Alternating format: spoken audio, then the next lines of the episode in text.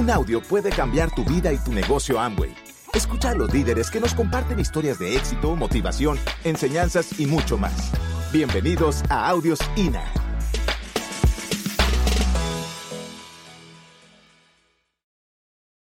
Vamos a compartir un poquito nosotros de la historia.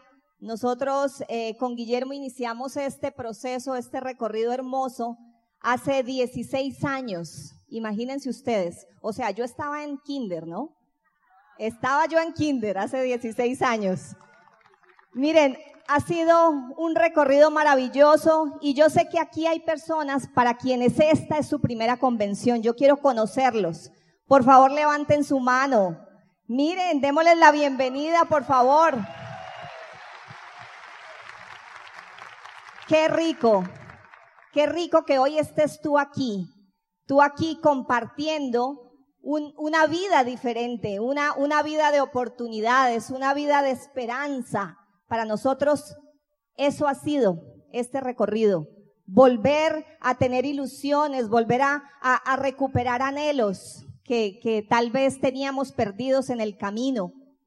Y, y lo que vamos a hacer es compartir un poquito qué es aquello con lo que hemos tenido que tal vez lidiar para llegar hoy en día a estar en este nivel. Empecemos entonces, entremos en materia, a pesar de que la historia es corta y que la historia no ha terminado, porque estamos en la construcción. Eh, quiero contarles un poquito de, de, dónde venimos, de dónde venimos nosotros. Eh, empezamos este negocio hace 16 años. Yo soy la tercera entre cinco hermanos. Soy eh, la tercera de una familia muy humilde, clase media baja, diría yo, una familia muy tradicional, una familia, diría, típica en nuestro país.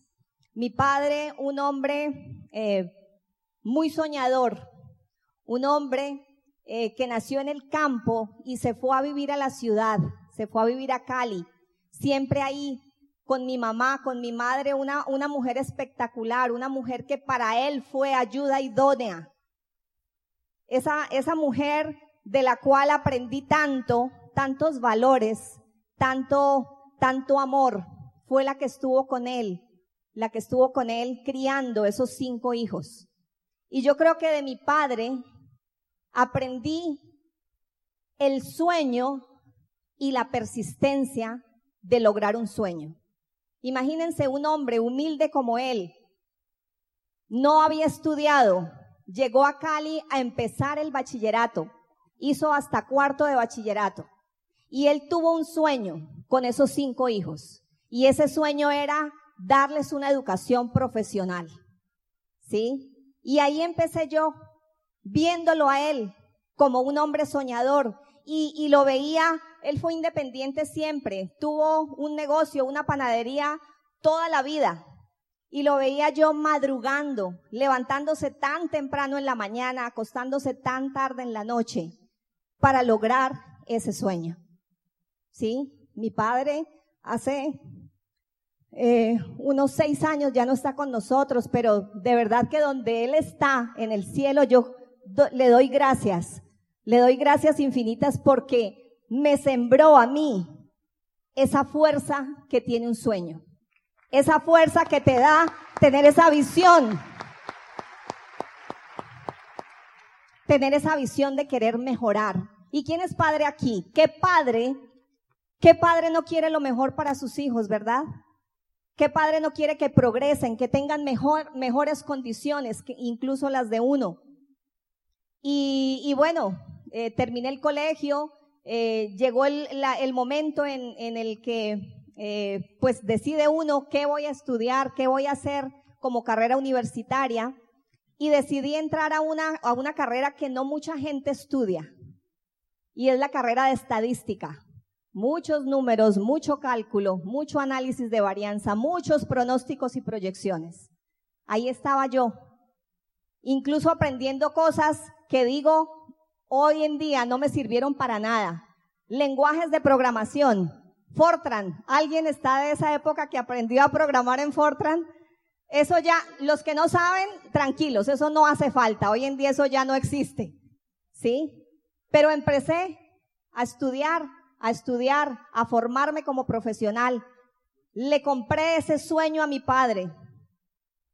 Me gradué y me fui a estudiar, a trabajar, perdón. Entré a una compañía, eh, empecé a hacer el desarrollo de mi carrera, pero mientras tanto les voy a compartir un poquito de lo que fue el inicio de Guillermo. Guillermo eh, tuvo una familia un poquito diferente a la mía. Les contaba, nosotros éramos cinco hijos y sus padres, ¿verdad?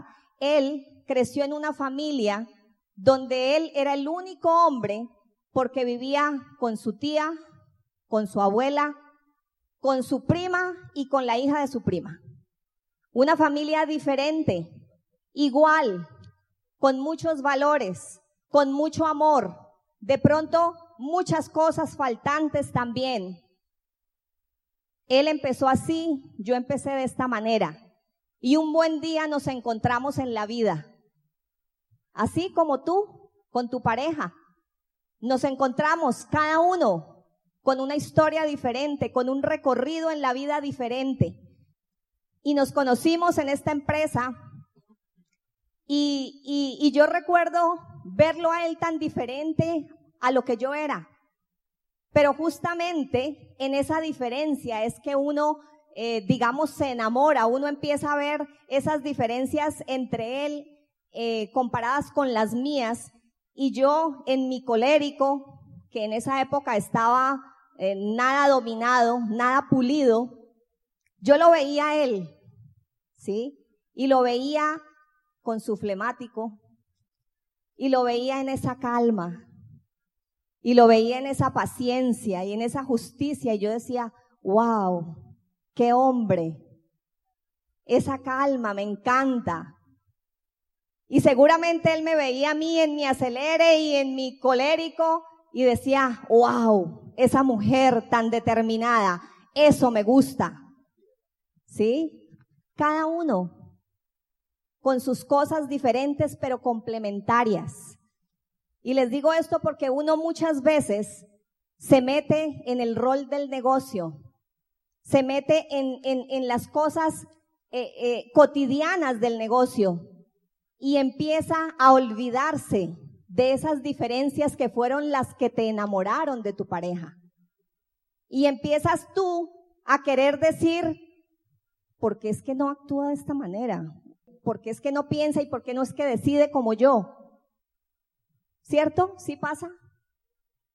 Y entonces, bueno, eh, eh, empezamos una relación, llevamos ya, al finalizar este año, en octubre, vamos a cumplir 22 años juntos. Imagínense eso. 22 años. 22 años de conocernos, de pasar diferentes situaciones. Y ahí, estando ya con una relación de novios, llegó esta oportunidad. Y se atravesó en nuestra vida, digo yo, porque yo no la estaba buscando. Yo no estaba buscando, yo llevaba en ese momento que amo y apareció en nuestra vida, llevaba seis años de desarrollo profesional. Estaba estudiando, estaba haciendo una maestría en la noche. Yo no quería complicarme más la vida. Yo no quería tener una actividad adicional y esto se atravesó en mi vida.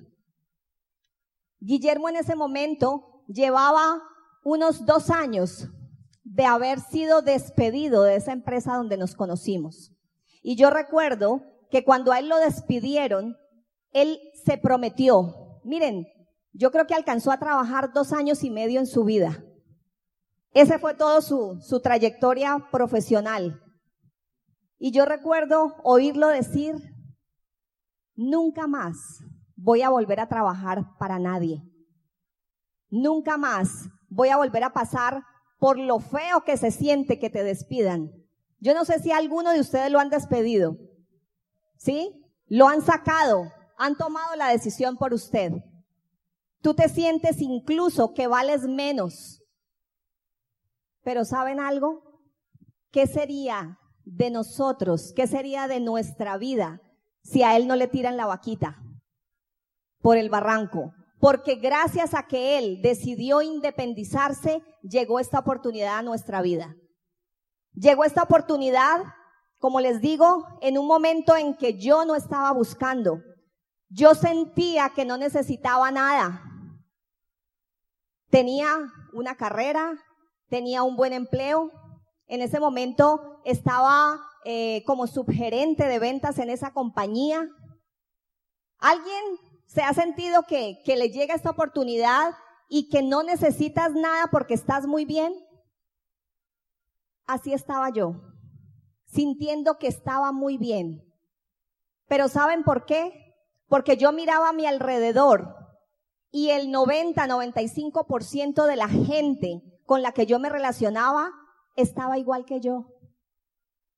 Estaba allí viviendo una vida tal vez de insatisfacción, saliendo tarde de la oficina, saliendo de trabajar a estudiar. De pronto los que estaban casados eh, haciendo tareas y haciendo una, una verificación de sus hijos a larga distancia. Pero ¿cómo, ¿cómo asume uno todo eso? Es lo normal, ¿cierto? Así es la vida. Hay otros que están peor. ¿Cierto que sí? Y ahí estaba yo. Ahí estaba yo pensando que lo tenía, que todo estaba solucionado. Mientras tanto, Guillermo, que ya llevaba dos años larguitos como independiente, estaba agotado. Estaba sintiendo que para él lo que estaba viviendo no era vida. Él salió a montar su oficina de mercadeo con una expectativa diferente. Él tenía unos anhelos, unas proyecciones diferentes. Así como cuando un profesional se independiza y dice, ahora sí, voy a tener mi tiempo disponible, voy a tener eh, el dinero que quiera. Pero habían pasado dos años y las cosas no eran así. Esa no era la realidad. Y llegó un buen día, alguien, a Guillermo lo contactó un joven por el directorio de páginas amarillas. ¿Sí? Imagínense esto, un joven de 19 años que sentía, no tengo lista, no sé a quién le voy a decir de esto, esto es maravilloso, yo quiero contárselo a alguien, pero no sé a quién, miremos en el directorio. Y hubo una llamada, hubo una llamada, y lo que ese joven no sabía en ese momento es que cuando abrió ese directorio, y a dedo buscó la empresa de Guillermo, no tenía ni idea que lo que estaba abriendo era el camino para una pareja común y corriente como nosotros, para encontrar esa libertad. No te fijes en lo que te falta, no te fijes en lo que te falta, enfócate en qué es lo que quieres. Ese es el mensaje que yo saco de allí. Enfócate en lo que quieres. Escuchó Guillermo el plan de negocios y pasó una cosa bien importante que yo quiero que ustedes tomen conciencia allí, porque muchas veces nos volvemos tan técnicos haciendo las cosas que se nos olvida lo fundamental. Se nos olvida la emoción que necesitamos transmitir a otros. En ese plan de negocios, esta persona lo que hizo fue tocar en el punto que a Guillermo le estaba doliendo. En esa época, esa oficina de publicidad y mercadeo, lo único que generaba era gastos, exceso de trabajo, estrés, no había de dónde sacar nada. ¿Sí? ¿De dónde sacar nada? Cada mes había una oficina bonita, recuerdo, había un escritorio bonito, habían ciertos clientes, pero cada mes el banco le recordaba a él de quién era eso. Y él estaba cansado. Y cuando esta persona le dice, mire, usted con esto puede pagar deudas. Ahí fue. Movió un switch en él. ¿Qué es lo que tú estás yendo a ofrecerle, a mostrarle a ese nuevo prospecto. Yo quiero decirte algo, todos, absolutamente todas las personas tenemos cosas pendientes por cumplir. Sueños pendientes por realizar, compromisos que no, que hemos hecho y no hemos cumplido. Ahí es donde tú te debes fijar. ¿Qué es aquello que te falta? ¿Qué es aquello que tienes todavía sin cumplir? Yo no sé qué sea. Yo no sé qué sea. Yo sé que hay muchos hombres que le prometieron a su esposa un viaje espectacular y que pasa un año y otro y otro y siguen allí en deuda. Yo sé de padres que les prometen cosas a sus hijos. Por ejemplo, el maravilloso viaje a Disney. Y yo sé que pasa un año y otro y el siguiente. Y ya tu hijo tiene 25 años y desde los 5 años le prometiste y todavía no se lo has cumplido. Es así, ¿verdad? Es así. Identifica eso, que esa persona que tienes al frente todavía tiene insatisfecho, porque ahí es donde vas a conectar con él. Ahí es donde vas a tocar esas fibras que necesitas para que esa persona se mueva a un punto diferente en su vida. Y ahí estaba Guillermo, escuchándole el cuento a este joven, haciendo una, una introspección y tomando una decisión. Y, y para hacerles el cuento más corto todavía, para que pueda seguir Guillermo, esa persona nos promovió un evento, una convención, una convención como esta, ¿sí? Con la diferencia de que no era en el país, de que no era en Cali, no era ni siquiera en Bogotá, era en Estados Unidos. Y no había nada, no existían las condiciones ideales para nada. Pero nos vendió también la idea de que allá íbamos a encontrar por fin la razón grande y poderosa para hacer esto que nosotros decidimos ir. No estaba listo todo. De hecho, no había visa, no había dinero, solamente un anhelo, solamente algo ahí en nuestro corazón que nos decía, por aquí puede ser y empezamos a, actuar en consecuencia. Tomamos la decisión que íbamos en nuestra inocencia total. Guillermo tenía en esa época, ¿conocen ustedes el, Volkswagen, el escarabajo? Miren, les voy a hacer una reseña chiquitica. El, el, el, carro de Guillermo era año 54, modelo 54, ¿sí? Un carrito chiquito. Y tiene dos características ese carro, el de Guillermo. Primero, no le funcionaba la agujita que medía cómo estaba la gasolina. Entonces, ¿cuál era el medidor de gasolina? Un palo de escoba. Así empezamos. Era un palo de escoba. Entonces, antes de salir, él iba a mi casa a recogerme. Y antes de salir de mi casa, él metía el palito de escoba en el tanque y miraba qué tanto tiene de gasolina. Y si estaba bajito, corra a la próxima estación. Y tenía otra característica ese carro. Y era, no sé si ustedes conocen, que la batería del carro está en el asiento de atrás, debajo del asiento de atrás. Entonces, Guillermo le colocaba un plástico grueso, porque no podíamos dejar que los resortes del asiento tocaran con los bornes de la batería. Porque ¿saben qué pasaba? Estallaba la cosa. O sea, físicamente en, llamas el carro. Nos volvimos expertos en evacuar ese carro en cinco segundos. Porque sí que nos pasó. Esa era la vida en esa época. Esa era la situación, esas eran las condiciones, lo disfrutábamos. Lo disfrutábamos. Entonces ya teníamos el dinero, ¿sí? Ahora, siguiente paso, la visa. Siguiente paso, los papeles para la visa. ¿Alguien ha ido a solicitar visa americana? Nos presentamos unas 30 personas que íbamos a esa convención en Orlando. Y éramos como, yo era el, el puesto número 5 y Guillermo el puesto número 6. Pasó la primera persona, la segunda, tercera, cuarta, y llegué yo a la ventanilla con el cónsul. ¿Saben cómo era mi carpetica? Era una carpetica de tres hojitas. sea, yo era subgerente de ventas, tenía nombre, pero me ganaba un millón y medio. ¿Sí? No me quedaba plata en la cuenta. El extracto que estaba en esa carpetica decía 000. ¿Sí? Y entonces llego ya a la ventanilla. Y el cónsul me pregunta, ¿y usted para qué quiere ir a los Estados Unidos? Entonces le dije, no, voy invitada a un evento, a una convención de Amway. Ah, ok. Ok.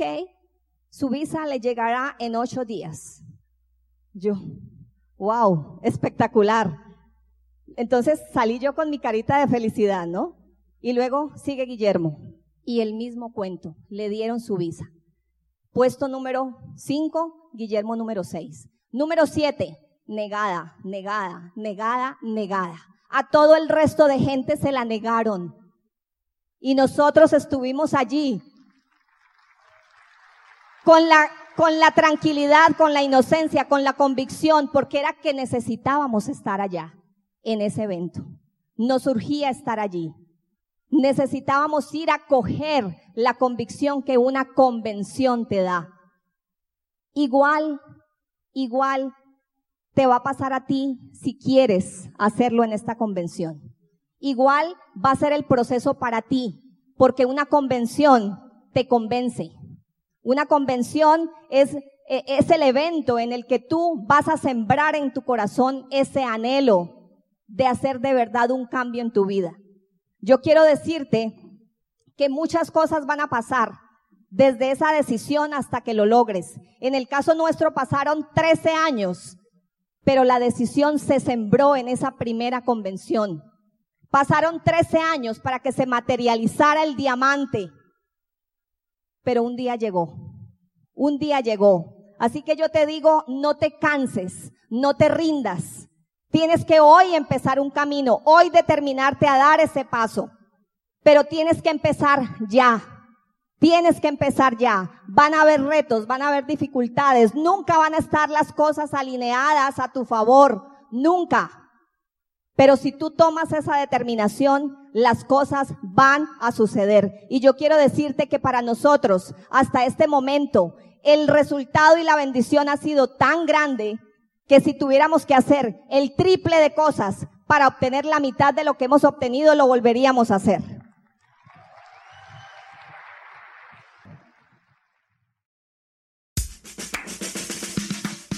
Gracias por escucharnos. Te esperamos en el siguiente Audio INA.